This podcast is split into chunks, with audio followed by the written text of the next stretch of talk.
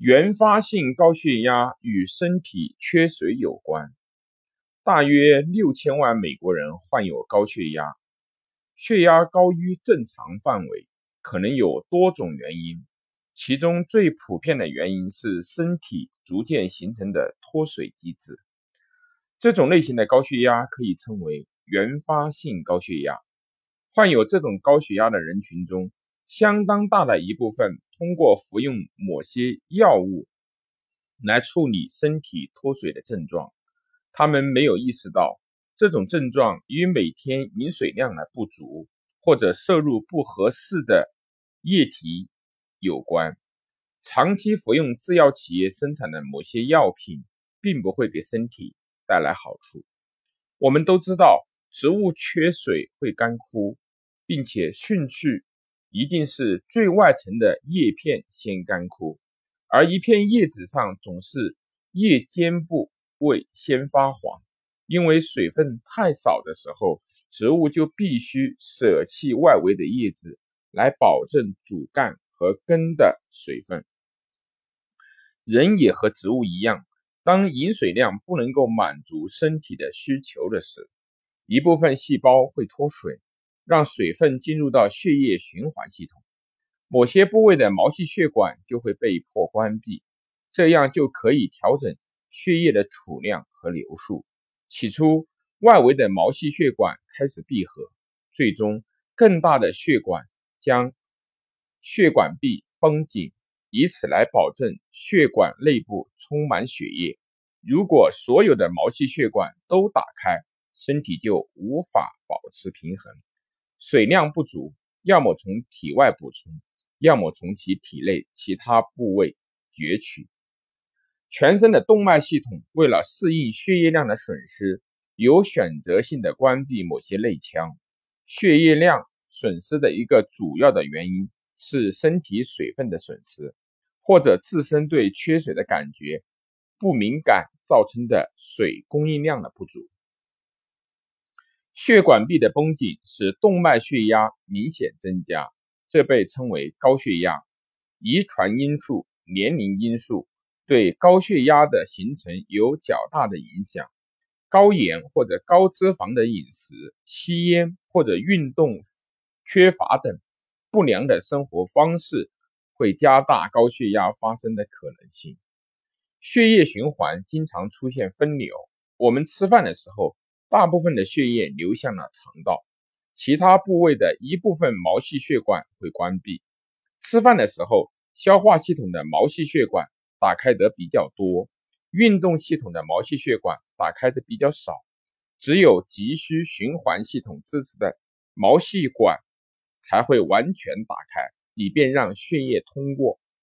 饭后很多人都不太喜欢动弹，过一会儿才运动，就是。刚吃完饭，血液都集中在肠胃，其他部位的血量减少的缘故。当我们意识不到脱水的信号，丧失了口渴的感觉，饮水量少于日常的需求，一部分的血管会自行的关闭，以保证其他血管的充盈。问题是这种现象能够持续多久？答案是很长，直到身染重病。濒临死亡，除非我们能够认识到这些问题与水的新陈代谢的紊乱有关，与各种缺水信号有关，否则慢性脱水症会继续危害我们宝贵的身体。既然是由于缺水而引起的，那么治疗原发性的高血压就应当采用增加日常饮水量的方法，但是切记不能够一下喝太多。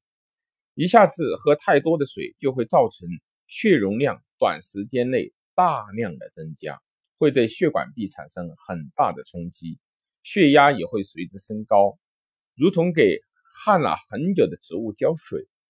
如果一下子浇太多，植物反而会被淹死。所以患者应当逐渐的增加饮水量，不要贪快求多。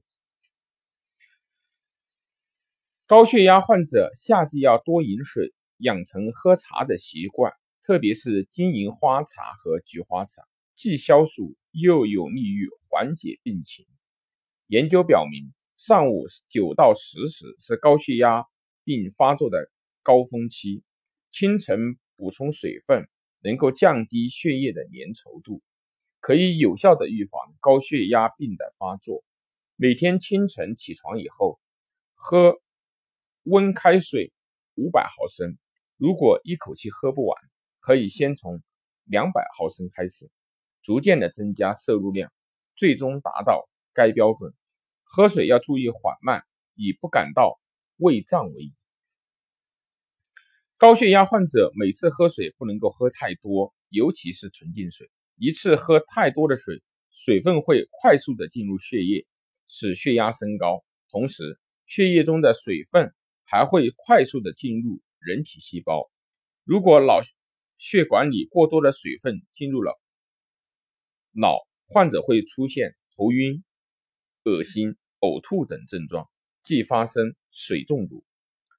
纯净水中由于只有水分子，因此血液与细胞吸收的速度也更快，更容易出现上述不良的反应。